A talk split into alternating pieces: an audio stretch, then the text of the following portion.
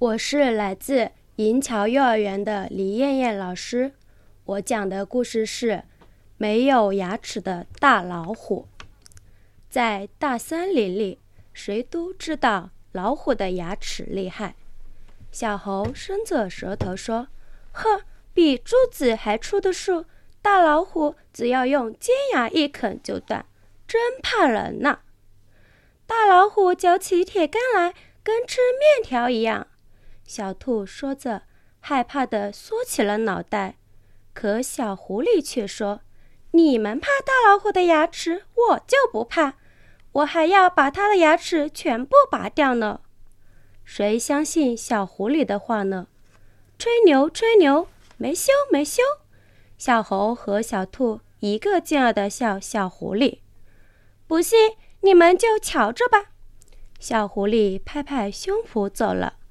狐狸真的去找老虎了，他带了一大包礼物。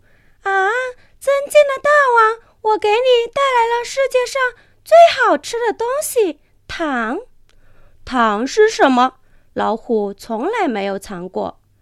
他吃了一粒奶油糖，啊哈，好吃极了。狐狸就常常送糖来。老虎吃了一粒又一粒。连睡觉的时候，糖也含在嘴里呢。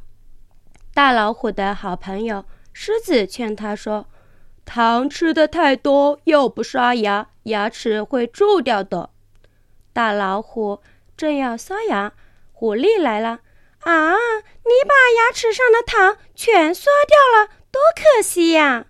馋嘴的老虎听了狐狸的话，不刷牙了。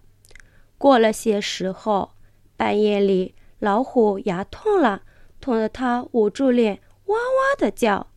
老虎忙去找牙科医生马大夫，快快把我的牙拔了吧！马大夫一听要给老虎拔牙，吓得门也不敢开了。老虎又去找牛大夫，牛大夫扬忙说：“我我不敢拔你的牙。”吕大夫更不敢拔老虎的牙了。老虎的脸肿起来了，疼得他直叫喊：“谁谁把我的牙拔掉？我让他做大王！”